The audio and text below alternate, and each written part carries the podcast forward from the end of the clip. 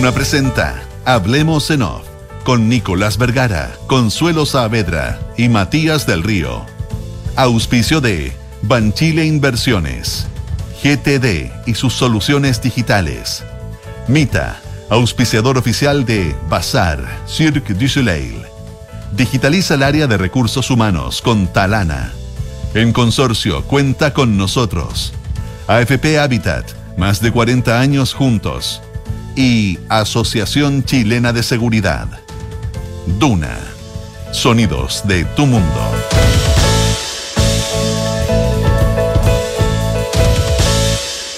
Muy buenos días, ¿cómo están ustedes? Son las 8 de la mañana con 4 minutos, es día martes, es 24 de enero del año 2023 y junto a Matías del Río y Consuelo Saavedra iniciamos una nueva edición de Hablemos en Off en Radio Una. ¿Cómo están muchachos? Consuelo muy buenos días. ¿Cómo, están? Muy buenos días, ¿cómo están? Ah, apenas escuchaba la Consuelo. yo me asusté. bajito, pero un problema nuestro, Consuelo. Oye, pero ya está con nosotros nuestra invitada esta mañana. Está con nosotros eh, la ministra de la Secretaría General de la Presidencia, Analía Uriarte. Ministra Uriarte, ¿qué tal? Muy buenos días, gracias por estar con nosotros. Hola, muy buenos días, Nicolás, ¿cómo estás? ¿Cómo están, Analia? Muy buenos días. Estamos aquí junto a Matías, a días, Matías, a Matías del Río Consuelo Saavedra. Muy bien, muy buenos días a los tres. Gracias. Consuelo, por favor. Consuelo. Em, a ver, ministra, eh, comencemos por lo que hay, hay, muchos temas sobre, sobre la mesa, eh, pero em, un asunto que se vota hoy y mañana, que es la segunda acusación constitucional que, está enfrentando el gobierno, la de la ex ministra de Justicia, Marcela Ríos. Em, ¿cómo, ¿Cómo ve, hoy se vota en la comisión, eh, ¿verdad?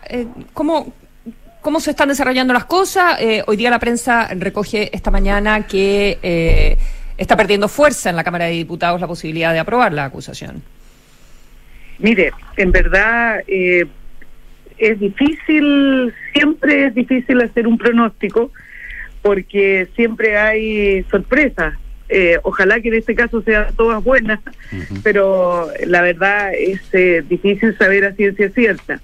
Lo que he tenido, sí, lo que he podido recoger, ayer eh, ya me vine a Valparaíso, desde ahí les estoy hablando, estuve en el Congreso en la tarde, en la Cámara precisamente de diputados y diputadas, y percibo un ánimo de harto, harto apoyo a Marcela, por supuesto, de parte de todo el oficialismo, y lo que percibo también muy, muy claramente, pero no digo que eso se transforme en una votación, es que en personas de la oposición con las cuales estuve conversando, no hay un enojo, un encono, una, una, eh, una mala valoración de Marcela Ríos, sino que por el contrario, eh, reconocen que ella eh, tiene una vasta trayectoria académica, muy, muy respetada, con mucho mérito en su trayectoria, y sienten que está atravesando por una situación muy dura.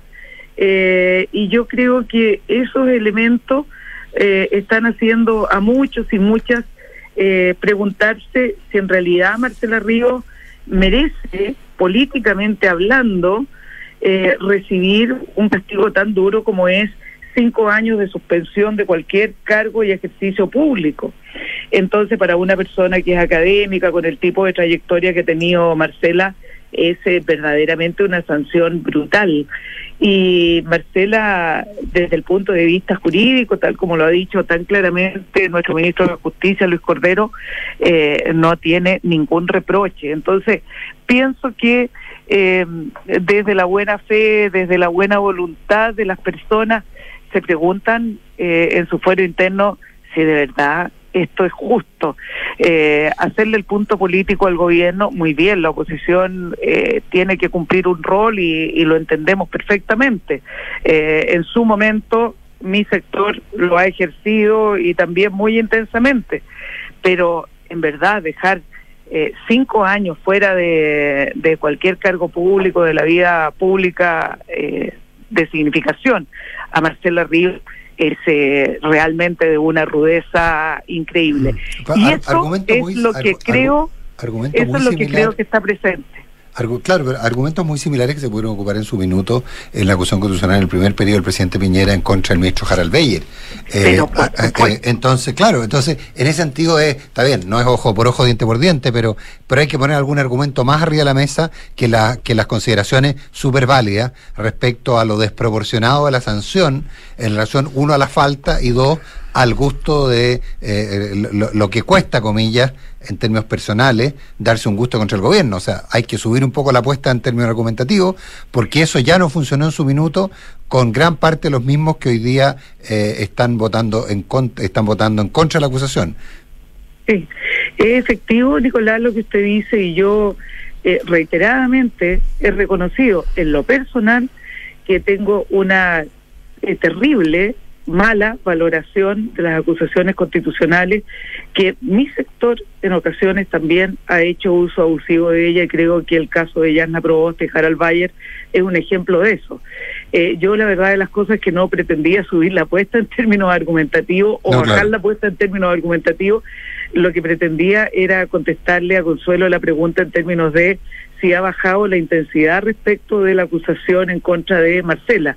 Y creo que la razón por la cual se puede percibir que hay una pérdida de intensidad tiene que ver con un aspecto de estas características que le estaba señalando, el preguntarse realmente si eh, la actuación de Marcela Ríos, que desde el punto de vista jurídico está descartado el reproche, eh, es eh, lo suficientemente fuerte desde el punto de vista político como para llegar a una sanción contra una persona de carne y hueso. Esto no es una entelequia ni es una idea, eh, digamos, eufemística. Es dejar cinco años fuera de la vida pública y de la, del ejercicio público a un ser humano. Entonces, eso también es importante. Ahora, desde el punto de vista argumentativo, eh, quiero decirle que en las dos dimensiones, tanto en la política como en la jurídica, eh, no hay un reproche eh, que permita haber llegado a esta acusación constitucional respecto de Marcela Río. el tema de los indultos está clarísimo que ha ocasionado para el gobierno eh, una situación de complejidad muy, muy, muy importante. Eh, ha sido, estamos pasando por un momento muy duro. Eh, la oposición se levantó de la mesa de seguridad, que era un gran logro de parte de la ministra Toá y desde luego esperamos que esa mesa se restituya. Hemos tenido el tema de los indultos desde el día 30 de diciembre sobre la mesa y piense usted, estamos a veintitantos de enero, o sea, eh, una, una situación de complejidad que se arrastra por casi un mes diría yo, y con un costo político en la percepción ciudadana muy, muy grande. Por lo tanto, eh, desde el punto de vista netamente político de generar los impactos de una evaluación negativa hacia el gobierno y, el tema de los indultos, el punto político está más que ganado. Ana Leuriarte, ministra secretaria general de la presidencia, está con nosotros en Duna. En el evento que usted naturalmente no quisiera, de hecho está trabajando para que ocurra lo contrario, se aprobara una acusación en contra de Marcela Ríos, ¿ustedes ven peligro o qué peligro ven de que esto sea un paso para que algunos quisieran hacer lo propio con el presidente Boric? Eh, una acusación constitucional. Yo sé que suena como descabellado, y lo suena, como lo ha sido antes también, y no se trata de empatar con Piñera también, y uno supone que el país de hoy día este es más razonable que el país de hace dos años, o que el país de hace tres o hace uno. Eh, algo que uno tiene que aprender y crecer. Eh, ¿Ustedes ven algún peligro eh, desde ese punto de vista que el presidente Boric sea susceptible de alguna acusación de algún parlamentario que, que, que, lo plantee así? Claro, mire, desde luego uno no puede descartar que eh, la oposición, y más bien dicho, parte de la oposición eh, se extralimite eh, llegando a puntos realmente excesivos como el que usted señala. Mm. Sin embargo, eh, no vemos una relación directa entre esta acusación constitucional y lo que pueda en el futuro ocurrir respecto de valoración de otras responsabilidades. nosotros Se lo pregunto, Analia, además, se, se lo pregunto estamos- porque la acusación es en función de una orden cumplida a una, a una de- de- facultad ex- exclusiva del presidente de la República. de un decreto firmado por orden del presidente Claro, de la República. por eso es que es la pregunta, ¿no? Mm. Por cierto, no, por cierto, por cierto, desde luego ya a eso voy, voy a la, voy a la respuesta. Eh, lo que ocurre es que en este caso, eh, desde el punto de vista de la acusación constitucional, lo que pretenden construir con la ministra son temas que dicen relación a ciertos incumplimientos eventuales e hipotéticos incumplimientos eh, de algunas tareas y obligaciones que habrían significado en definitiva eh, toda la situación que ha derivado a propósito de los indultos. Y la situación que se le imputa a la ministra no dice relación exactamente con la firma del indulto, sino que con las circunstancias que rodean la firma del indulto. Por lo tanto, eso no es trasladable a otra persona. Por lo tanto, se encapsula o queda circunscrito a este tema. Por eso que el tema de, y vuelvo a ello, el tema del punto político es muy importante, porque la oposición obviamente lo ha demostrado en todos los tonos y circunstancias, no estuvo de acuerdo con la decisión del presidente de eh, indultar a las personas que indultó. Muy bien, eh, eso es totalmente legítimo, cada cual puede tener su opinión, pero de ahí a no estar de acuerdo, desde no estar de acuerdo respecto de una decisión a entender que hay una ilegalidad asociada a esa decisión, hay una distancia que es la que en este caso se cruzó erróneamente en el caso de Marcela y no le puedo explicar lo, erróneo que sería respecto del presidente. Me permito recordar además que no solamente es la acusación constitucional lo que tenemos pendiente, sino que hay requerimientos ante el Tribunal Constitucional y Ah. presentaciones ante la Contraloría. A eso, a eso quería yo, tanto- pero Analía, ¿y qué ocurre, perdón, qué ocurre si eventualmente la Contraloría o el Tribunal Constitucional o ambos plantean que, eh, que, el, que el presidente no tenía la facultad para indultar dado los antecedentes previos de, de estas personas? ¿Qué ocurre en ese caso? Porque en ese caso, si se rechaza la responsabilidad, si se ha rechazado entre medio la responsabilidad política de Analia Uriarte, eh, el camino es inevitable. De Marcela Ríos. Perdón, de Marcela Ríos. Analia, perdón, Analia. No quería acusar. Lo entendí, Fue- lo fue- entendí fue falsa. perfectamente, Fue- no se preocupe. Es producto de la hora. Eh, Sí, por supuesto, no se en- entonces, en ese sentido se produce un salto bien complejo, porque si se desestima la responsabilidad política de la, de la ex ministra Ríos, por un lado, pero por otro lado, algunas de esas instancias sostienen que la facultad era discutible o, no- o inexistente, dado los antecedentes de algunos de los indultados, entonces queda la casi obligación de saltar al siguiente responsable al no existir un responsable específico. No, eh, eh, no lo veo de esa manera y jurídicamente no tiene no tiene esa significación, Nicolás. A ver, Y si usted es abogado, yo no, así que... no, no, no, no. Eh, no, pero eh, más allá de, de, de la de la profesión, digamos, y los saberes que uno tenga en estas materias, Sí.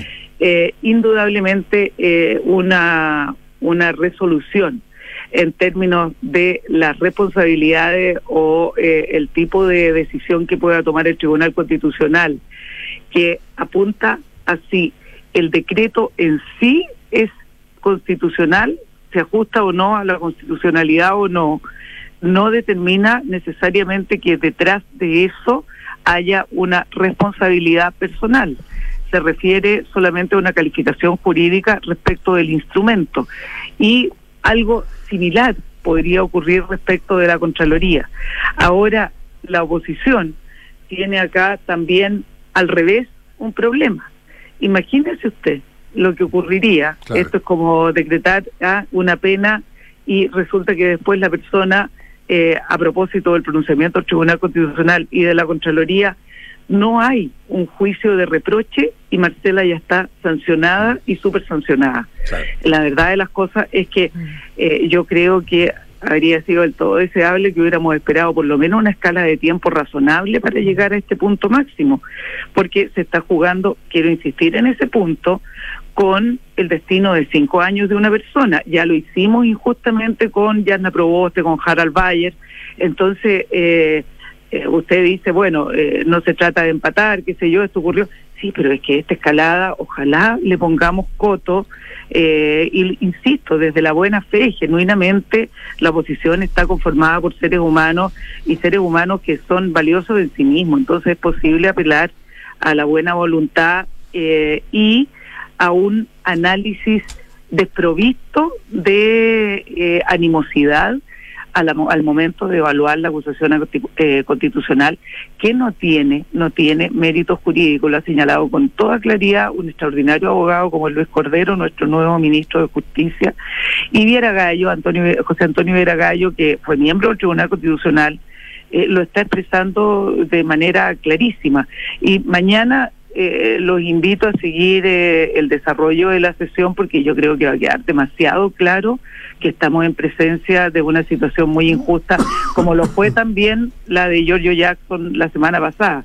Entonces, de verdad, el desgaste de esta situación ha sido tremendo y lo que provoca en términos prácticos también, porque fíjense que tenemos eh, paralizada, paralizada, cuando se, eh, cuando se tiene que reunir la sala mm. de la Corte, de la Cámara de Diputados para analizar la acusación constitucional, se paraliza todo el resto de la, del accionar de la Cámara de Diputados, se se detiene completamente el proceso legislativo, se paralizan las comisiones, aunque haya discusión inmediata.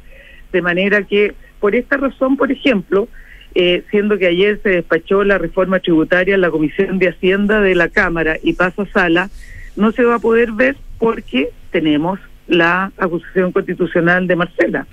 Entonces, en verdad hay consecuencias que van más allá de lo político también en este tipo, dos acusaciones constitucionales en dos semanas. Es realmente una situación eh, que, insisto, el punto político está hecho. Ya esto es, digamos, de un exceso. Ya, ya se traspasó una línea en esta cuestión. Mm. Em, eh, quería, quería saber si tuvo la oportunidad brevemente para también alcanzar a conversar de otros, de otros asuntos eh, políticos, la, la, carta de respuesta que, que, se publica hoy en el diario El Mercurio por parte del ex eh, ministro de Justicia y Derechos Humanos, Jaime Campos, del, del, segundo gobierno de la presidenta Bachelet, cuando usted era la jefa de gabinete. No es primera vez que usted em, se, se topa, ¿verdad? O le, o, o, le toca vincularse con, con, el, con el caso Mateluna, ¿verdad? Y y él responde a, algunas declaraciones suyas el fin de semana en, el Mercurio eh, sobre la negativa que él tuvo a firmar en esa oportunidad cuando, cuando ya eran los últimos minutos del gobierno de la presidenta eh, Bachelet. Y él, y él dice que siempre le explicó a usted eh, y que sería bueno que usted lo reconociera las razones por las cuales él se negó a, firmar ese decreto de indulto. Mire, me, me pareció la verdad de las cosas que leí la carta del ex ministro Campos y al igual que él me alegro de que coincidamos al menos en un punto, que fue una situación extraordinariamente lamentable. Eh, en todo lo demás claramente no estamos de acuerdo porque eh, lo que él señala eh, habría explicado respecto del indulto, al menos yo no lo conocí. Insisto, insisto en aquello que declaré en la entrevista. Tal vez lo dijo en otros ámbitos pero a mí no me lo dijo. Claro, él dice que mandó, que mandó un texto, que mandó un memo, una minuta eh, explicando la fundamentación de por qué él consideraba que no se podía otorgar ese indulto, que no se podía fundamentar en la presunción de inocencia cuando había una condena. Sí, eh, yo, mire, la verdad de las cosas, a menos que la memoria me falle, cuestión que por supuesto es, es posible y muy probable. Estas cosas empiezan a pasar cuando uno tiene 60, eh, pero eh, uno de los motivos de enojo del ministro era decir que se sintió sorprendido con el indulto y que se lo presentaron a último momento. Entonces ahí es donde esa minuta que señala él eh, no la recuerdo eh, honestamente no la recuerdo, y si existió puede haberla hecho llegar a través de otras vías a otras personas, pero a mí eh, no. Eh, lo ignoro. La verdad de las cosas que... En su calidad de, jefe de gabinete en ese entonces lo que es un hecho innegable y categórico, y el ministro tiene todo el punto porque así fue, es que él se negó a firmar el indulto. Y por esa razón no existe un indulto eh, eh a favor de Mateluna, en circunstancias que la presidenta quería indultar a Mateluna, y tal como lo he dicho, eh, yo conversé eh, largamente con el profesor de Derecho, abogado Davor Jarasic, y estaba todo el análisis hecho para la pertinencia de un indulto en favor de Mateluna. Sí, ahora yo entiendo que hay una gran diferencia con esto, pero no nos quedemos pegados en el, en el asunto, pero una gran diferencia es que en la, el, el, fundamento que se planteaba en aquel entonces, según sostiene Jaime Campos, no me consta, era la presunción de inocencia Mateluna. Eh, argumento que no se utilizó formalmente en este caso, en el caso del indulto actual, sino que se utilizó, solo se planteó desde la perspectiva de una declaración del presidente de la República en Brasil. Es decir, en los decretos bajo ningún punto de vista se plantea la presunción de inocencia, pero mm. sí es planteado por el presidente de la República como la justificación en Brasil. Y eso es un elemento completamente distinto. Es decir, en lo formal está bien, pero en lo político daría la impresión de que hay, de que ahí es donde se hace cargo Campos de la lógica de que no es indultable a alguien porque se presuma que es inocente, sino que porque puede haber otros argumentos. Claro, es que mire, en relación al caso Mateluna, y eso tal vez es una cuestión que eh, no es de conocimiento masivo, digamos, por la ciudadanía, pero Respecto al caso Mateluna, en un sector muy, muy importante de, personas, digamos, cercanos a Mateluna, a su familia, a sus amigos, etcétera, se generó una campaña muy grande, tanto así que se escribió un libro a propósito del caso una obra de teatro, sí, Y hay una obra de teatro en favor de Mateluna, eh, en, en, la línea de eh, la eventual inocencia de Mateluna. Entonces, ese tema es un tema que socialmente está sobre la mesa. Eh, y la verdad de las cosas es que eso no es trasladable a la materialidad de un decreto. Sí, pero, Entonces, es eh, bien importante, eh, bueno, usted mismo lo decía, Nicolás, disculpe, estoy, estoy tomándome sus propias palabras y de su relato, en el sentido de que una cuestión, estoy explicando por qué se instaló una, socialmente hablando, una idea respecto de la eventual inocencia de Mateluna. Ahora, los decretos en cuestión no están fundados en una inocencia de Mateluna y nadie discute que Mateluna está condenado, porque si no estuviera condenado y considerado culpable legalmente hablando, no estaríamos hablando de indulto.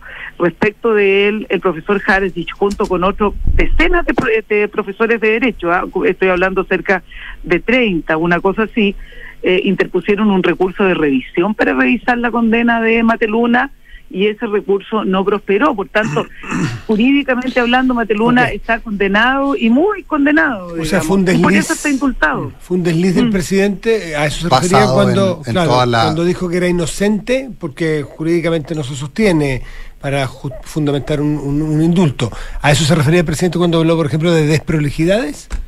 No, no, no, no, no. Yo creo que estábamos hablando, eh, la verdad, de las cosas que no vamos no, no pretendo yo hacer un exégesis del presidente, pero lo que quiero señalar es que una cuestión es errores, eh, omisiones o, equivocaciones, formalmente hablando, que no existen, y otra cuestión es una dimensión política, eh, que es una cuestión totalmente distinta y como he señalado en ocasiones anteriores, eh, desde una dimensión política uno puede tener un reproche de tipo político y ese reproche está hecho y está intensamente hecho. Entonces, es lo que insisto nuevamente, en, en el devenir de los países, en la vida política, eh, la oposición tiene eh, siempre entiende que debe cumplir un rol que es socialmente hacer una especie de control de las actuaciones del, del gobierno. Bueno, lo están haciendo, hicieron el punto político, manifestaron disconformidad, eh, en este caso hubo una, mm, digamos, hay un acompañamiento de muchos sectores respecto de ese juicio de reproche político, pero jurídicamente hablando es otro tema distinto y ahí no hay un no hay un reproche válido Ministra desde el punto de vista jurídico. Ministra Analia Uriarte, estamos bien escasos de tiempo para llegar al, a, tener las listas eh, para la elección de los eh, consejeros constituyentes. Y, y, hay una hay una situación abierta, eh, no resuelta en el oficialismo de las listas.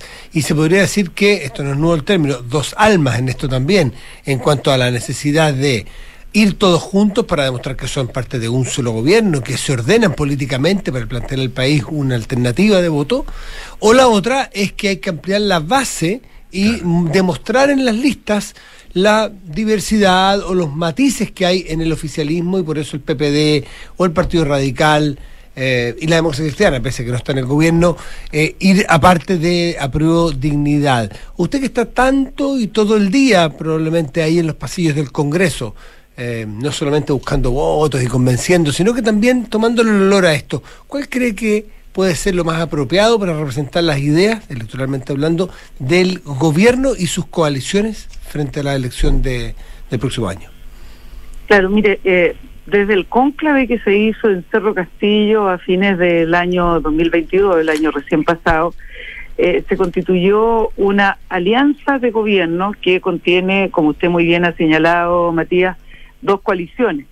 Entonces, bueno, es eh, un hecho y, y es, eh, siempre está presente la circunstancia de que al gobierno lo sostienen dos coaliciones distintas, cada una de ellas a su vez integrada por una multiplicidad de partidos, lo que naturalmente ya va poniendo, agregando más elementos de complejidad al, al análisis, porque hace mucho tiempo es muy difícil ordenar todo políticamente hablando. Eh, ahora bien, eh, el hecho de que surgiera la figura de la alianza, una alianza que sostiene al gobierno, eh, fue una, una consecuencia y una, y, un, y una creación que se hizo a partir eh, de lo que usted señalaba, esta necesidad eh, de eh, tener un, una, una estructura que diera el sustento político al gobierno y actuara eh, mancomunadamente y ordenadamente en la tarea de apoyo al gobierno precisamente. En esa línea, eh, lo, lo que se derivaría de una forma natural es que eh, la lista a consejeros constituyentes fuera una lista que diera cuenta de esa alianza de gobierno. Sin embargo, eh, como la vida no siempre es como uno quisiera, eh, hay un debate al interior de la alianza en torno a si va a haber una sola lista que represente la alianza o si por el contrario eh, hay un conjunto de partidos que eh, analiza una circunstancia distinta como es ir en listas separadas. Y la verdad es que está eh, vivo ese, ese debate el gobierno ha planteado, como le he señalado, en la lógica que acabo de, mencionar, de una alianza que sostiene el gobierno, eh, una lista que eh, eh, va, digamos, ordenadamente en términos políticos conforme a la alianza que sostiene el gobierno, pero hay partidos de la alianza que han manifestado su voluntad en ordenar caminar en un sentido distinto. Ahora, si esa va a ser la resolución definitiva de esos partidos, todavía es un tema pendiente. Y bueno, como gobierno estamos eh, atentos y alertas a lo que vaya a suceder, pero en lo concreto vemos el debate. O sea, eso está, eh, está ocurriendo. noticia en desarrollo.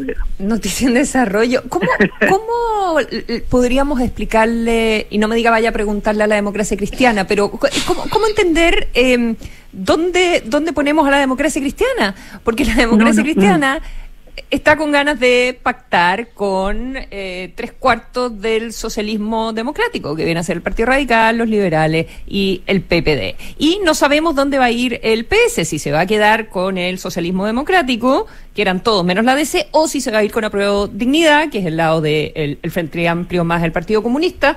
Eh, eh, pero la DC no es del gobierno, entonces, pero claro. la hemos visto votar en los últimos días con el gobierno, en, en la, claro. no sé, en la reforma tributaria, ayer, en los asuntos de las eh, acusaciones constitucionales también.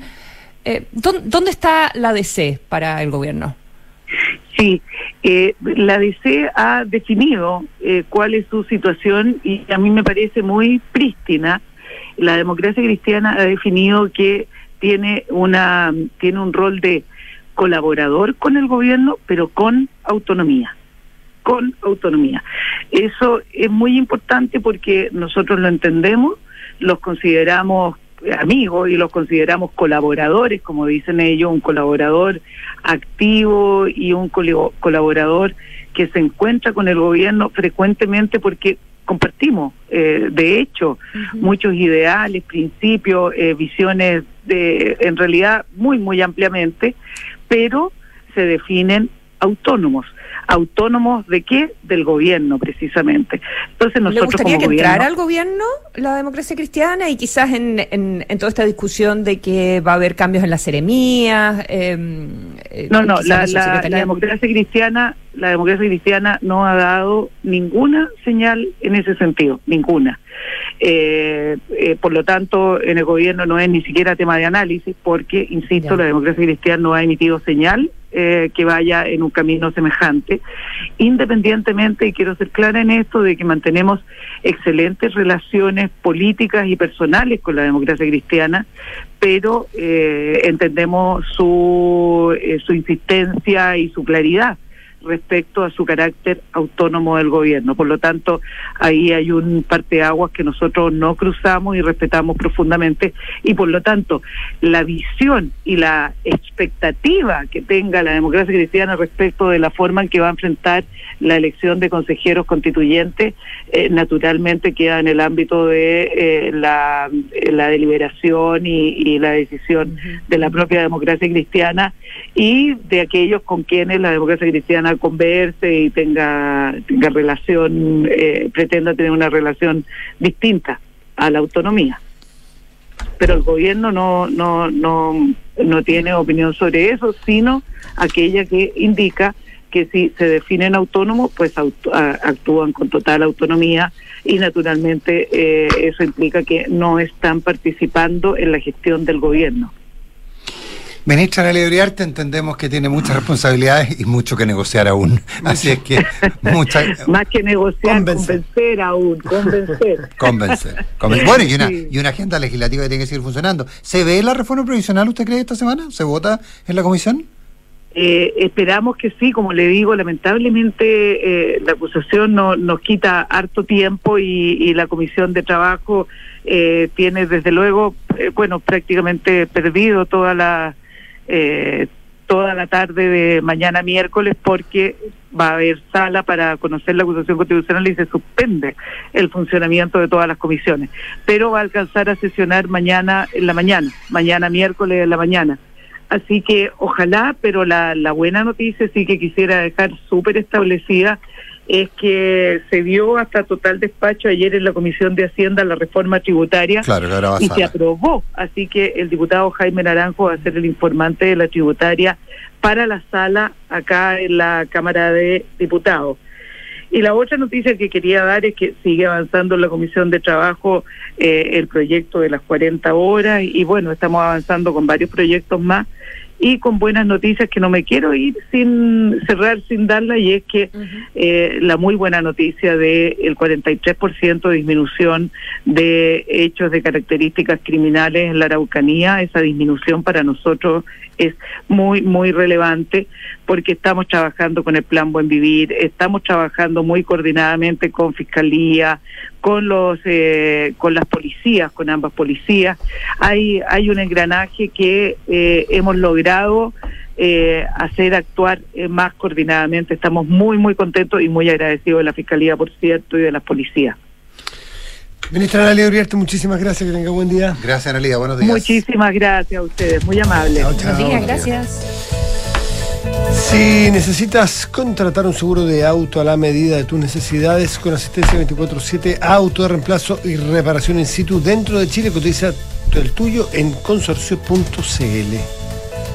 Gestiona fácilmente las solicitudes de vacaciones de tus colaboradores con Talana y dedica más tiempo a tu equipo. Conoce más en talana.com.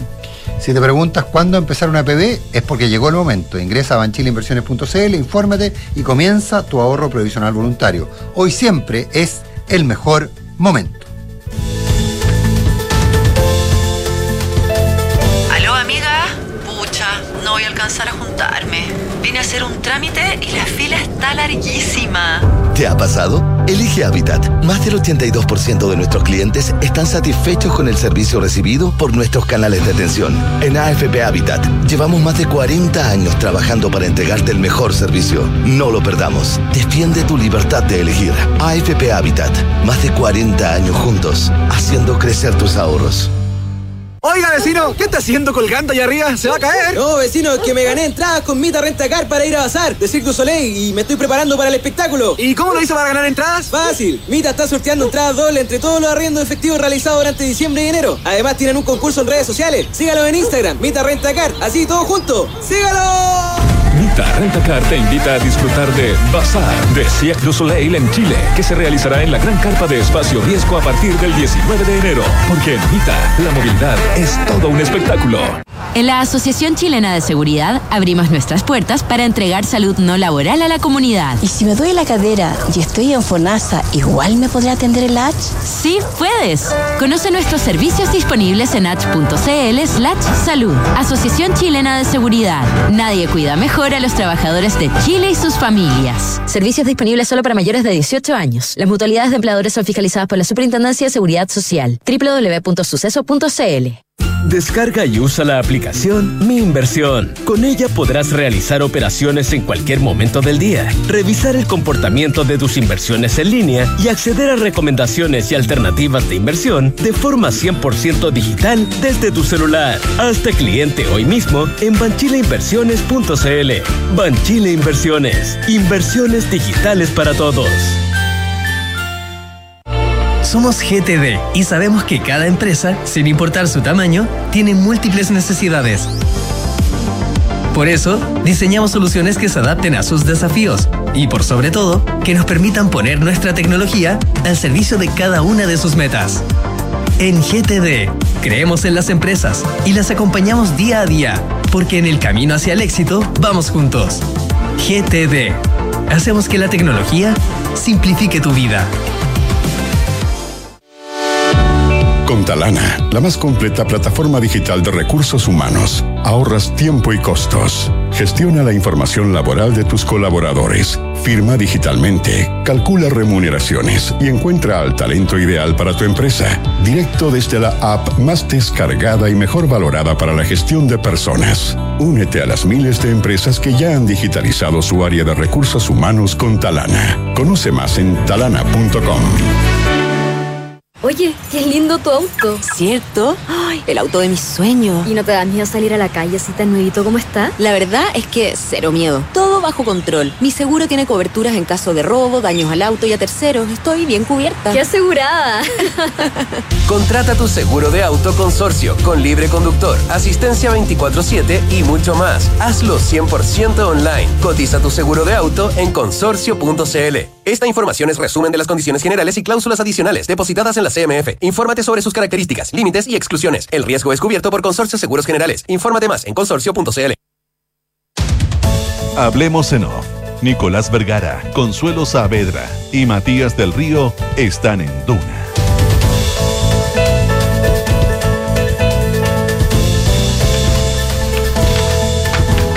En Chile. Eh, uy, sin anteojos ya no veo, Matías, ¿me puedes? Impresionante. Es que como si te preguntas un año cuándo más empezaron a pedir, no, pero no, sí la hice. Suma a tu equipo a los más de 2,7 millones de trabajadores que ya son parte de la mutualidad líder del país. De una con la H, Asociación Chilena de Seguridad. Y Mita trae un tremendo panorama familiar. Mita Rentacar sorteará entradas dobles para Bazar de Cirque du Soleil.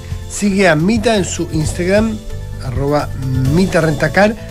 Completa los pasos del post del concurso y listo. El próximo sorteo es el 30 de enero, Mita Rentacar y Leasing Cooperativo.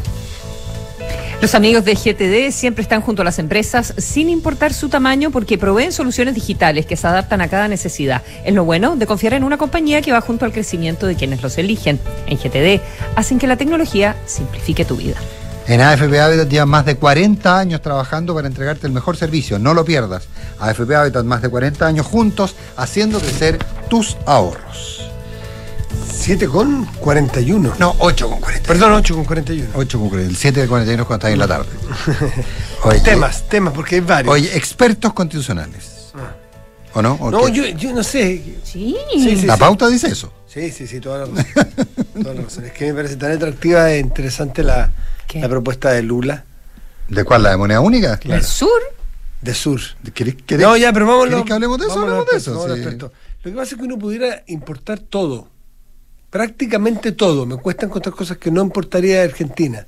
Una de ellas, es la política monetaria, es su moneda. ¿Tú lo traerías? Es lo único que no me, importaría desde, desde su fútbol hasta su dulce No, de leche, pero- sus artistas, su simpatía, su geografía, su riqueza natural, sus recursos humanos.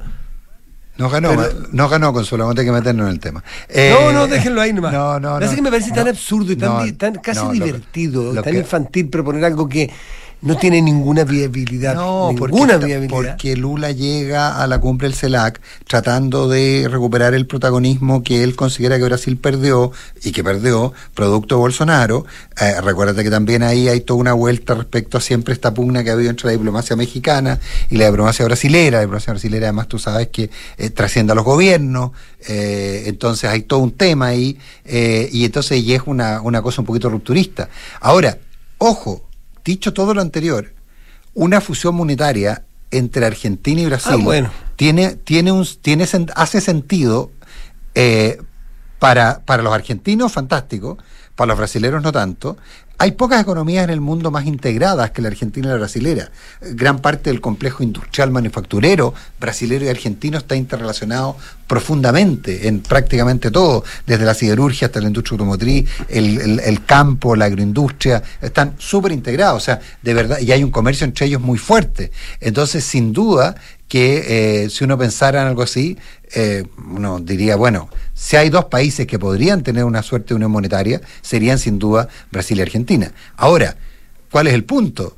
Lo que decían, lo que dice gente, inclusive opositores al, al gobierno de Alberto Fernández, que no ven con malos ojos esta idea. Eh, claro, y qué mejor que esto, que es que le cedamos al Banco Central de Brasil el manejo de nuestra política Ah, monetaria. bueno, sí, Lo van a hacer harto mejor que nosotros. O sea, Claro. es básicamente una renuncia a soberanía en términos de, eh, porque además tú sabes que, que si tú quieres hacer una fusión monetaria, tienes que establecer niveles, o sea, tienes que establecer patrones y al final del día la eh, Argentina no tiene con qué pararse frente a Brasil respecto a decir, mira, esto- esta es mi moneda. Entonces, ¿qué es lo que se planteaba en algún minuto? Que se plantea una especie, especie de moneda convertible, como una, unos títulos de deuda que tiene Argentina con China, eh, que se constituyeran como en reserva y que esa forma se usara como reserva monetaria para que el Banco Central Brasilero actuara defendiendo el peso argentino o esta moneda común contra los especuladores en Argentina. O sea, es, como, en fin, como nosotros no podemos, externalicemos el manejo de nuestra política monetaria. Eh, pero respecto al resto de América Latina, oye, no gastemos un minuto. Me gustó la respuesta de, de Marcel, que la encontré de una diplomacia. La encontré estamos cómodos con nuestra política fiscal autónoma, con nuestra propia. Estamos cómodos. La encontré, yo no sé si.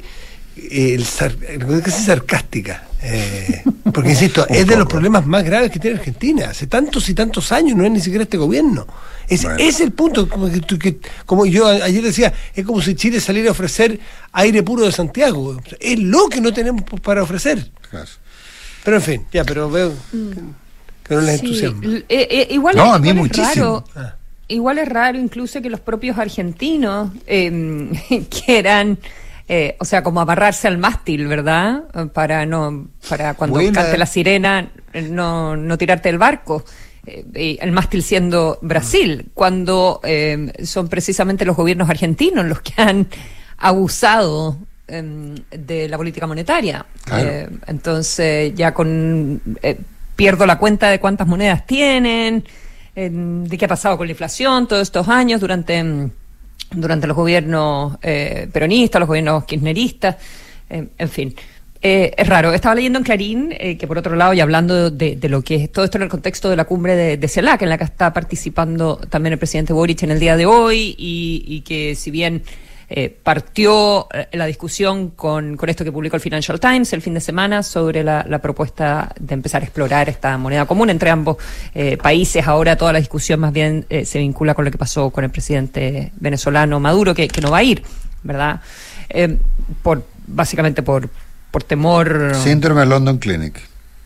Claro. por temor a la London Clinic, es cierto. Pero en todo caso estaba leyendo que a propósito de, de, la, de lo integrados que están los dos países, como decía el Nico, que eh, llegaron a un acuerdo los ministros de, de Hacienda en que Brasil va a financiar por un año las importaciones eh, que haga Argentina. Ya una línea de crédito que va a ser financiada por el Banco de Brasil y Argentina tendría que poner un- una garantía que sea activo. Una, una garantía que sí.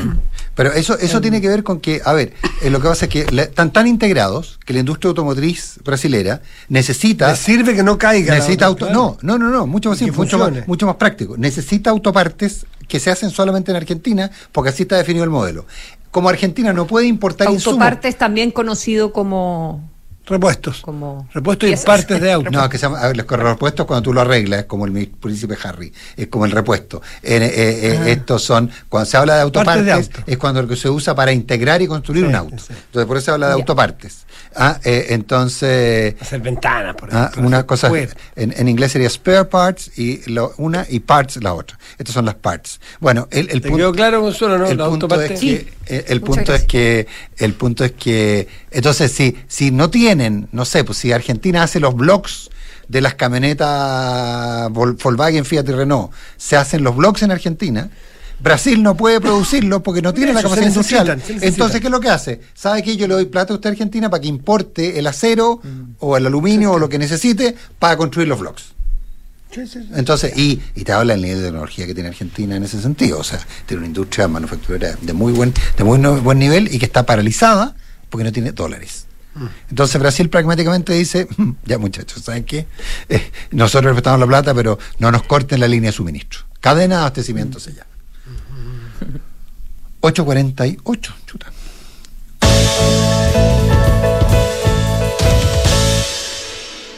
Eh, Les propongo hablar sobre las listas de los expertos. ¿Qué tipo? ¡Ay, qué buena idea! ¿Qué tipo Es un gran tema. No sé por qué ustedes se metieron en el otro tema, pero yo quería hablar. Creo que ese es el tema que nos convoca en este momento. Por favor, Nicolás.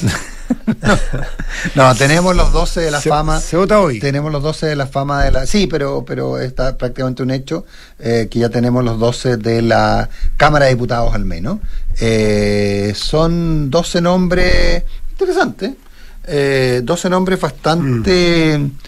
Un eh, abogado y un sociólogo. O sea, no, no, Sí. digo, de profesión. Solo se atrevieron, solo se atrevió el, eh, el partido, eh, perdón, el, el Frente Amplio básicamente a poner un, un sociólogo. Los demás son todos abogados. Eh, hay una duda, ojo, porque entre el PPD y el PS van a tener que ponerse de acuerdo en quién aporta la mujer que falta. ¿Mm? Eh, entonces ahí hay, hay un punto. O Eh, quien saca el hombre que sobra. eh, eh, Eh, buena, pero- buena, buena, buena, También lo pueden ver, oye, también lo pueden ver eh, eh, si lo ven con el Senado. Sí, es que es- no sé cuál es la lista que está armando el, Yo- el yo- Senado, porque Yo entiendo que viene, yo entiendo que que es muy bueno lo que tú dices. Yo entiendo que estos 12 son prácticamente inamovibles y que el ajuste en términos de, de- de- de paridad de género tendría que producirse en el Senado. O sea, se- la, la paridad de género es en la suma de los 24. en los 24, en los 24. Ah, no, es, no en, la suma- no No, en no. los 12 y en los 12. En los 24, así me, así me explicaron a mi anoche.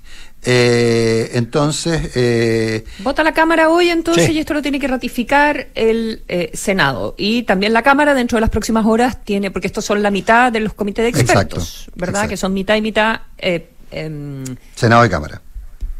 Y luego... eh, no, esto no lo ratifica el Senado, perdón. No, esto no lo la ratifica el Cámara. Senado, solo la Cámara. Y, y- y- y luego tienen que Senado, ver solo el Senado. el grupo de la admisibilidad, eh, que son los Árbitros. otros 14, los árbitros, y que lo que hacen es chequear que esto esté de acuerdo a las bases eh, que se han definido. Los expertos hacen el borrador del- de la Constitución. Y los de la admisibilidad van viendo que esté todo de acuerdo a las bases durante el proceso. Y, y ahí son 14 que eh, se, son, son cruzados, digamos, tienen que votarse en ambas cámaras. En la- en lo- lo- los de la Comisión de Visibilidad, sí.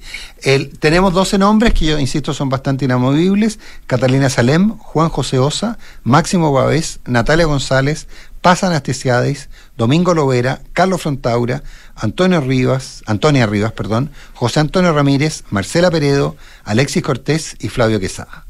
De los que Marcela Peredo es eh, eh, el, el cupo que lograron reunir los PDG más los ex PDG. Eh, es una abogada. También hay un, también hay un voto ahí, es interesante cómo, eh, como, como mm, la Cámara definió eh, tener patrocinios, que cada una de estas personas tenía que tener patrocinio de 12. Entonces hubo cruces interesantes. Ahí en el PDG, eh, que postula Marcela Peredo, consiguieron votos de independientes, pero también de RN. De RN, Después sí. tienes a la democracia cristiana, que consiguió eh, a Ilavaca eh, del PS, que vote por ellos, y también a Ibáñez, al presidente de Convergencia Diego. Social. Diego sí. Así es, eh, para Pajanastasiadis. Así que hay, hay varios cruces eh, que Mm. pueden un poco lo que conversábamos con Analia Uriarte, que, que pueden dar señales de... mm, Acercamientos.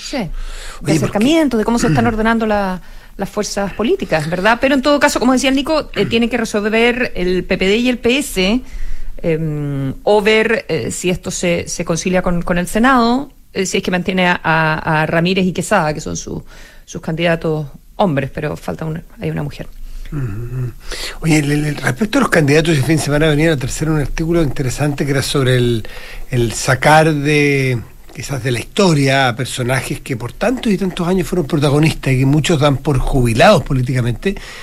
Eh, no sé, nombraban a, a Ricardo Núñez, Andrés Saldívar, Sergio Vitar, personas que han dado muchísimo a, Chile durante tantos años, pero que han dado paso a nuevas generaciones, podrían ser reflotados sus nombres como candidatos, porque más allá del aporte que han hecho, que es in- innegable, que obviamente su experiencia sería fabulosa, eh, la, la dificultad que están teniendo los partidos para levantar candidaturas, porque son candidaturas muy poco atractivas para muchos. Nos referimos a los que van a ser eh, los nuevos, voy a poner el nombre que no es correcto, pero para que lo entendamos, los nuevos constituyentes, la nueva asamblea, el nuevo consejo, la nueva... Eh, eh, eh, es, es difícil y además que hay que presentarlos ahora el 6 de febrero. Entonces, no queda nada, no es muy atractivo, no salieron muy bien parados los anteriores, no es tampoco... Y no, te, dirá- y no te puedes postular a nada. A nada. No es ni bien Y- pagado, Y, en claro. el caso, y en el caso de los eh, de la admisibilidad y en el caso de los expertos tampoco. ¿eh? Mm. Tienen las mismas restricciones. Entonces, ahí están teniendo muchos problemas los partidos, por eso tienen que solucionar y cerrar esto que están hablando, estamos hablando nosotros de los expertos, luego los árbitros y luego los candidatos para presentarle a la ciudadanía en mayo próximo. Eh, la labor es es es súper ardua y no, es- no lo está yendo bien, no están consiguiéndolo, por eso están recurriendo a históricos, a lo cual a mí me parece fabuloso, pero Sí, que se recurra a, lo- a, los a los históricos, los que a algunos les gusta jubilar anticipadamente, eh, eh, que se convierta también en la constituyente o el- la convención futura, que se llama consejo, que se llama el consejo, también en miradas de personas que han pasado por las de Kiko y Caco en la política chilena los últimos 40 años, 50 años. Y que tienen canas y experiencia. Pero, y, y- y, oye, hay algunos de ellos que han tenido eh, porrazos, triunfos, exilios, cárcel, eh, de- por todo, experiencias, los que se han peleado y se han rejuntado, que han estado en los bandos contrarios y en el mismo.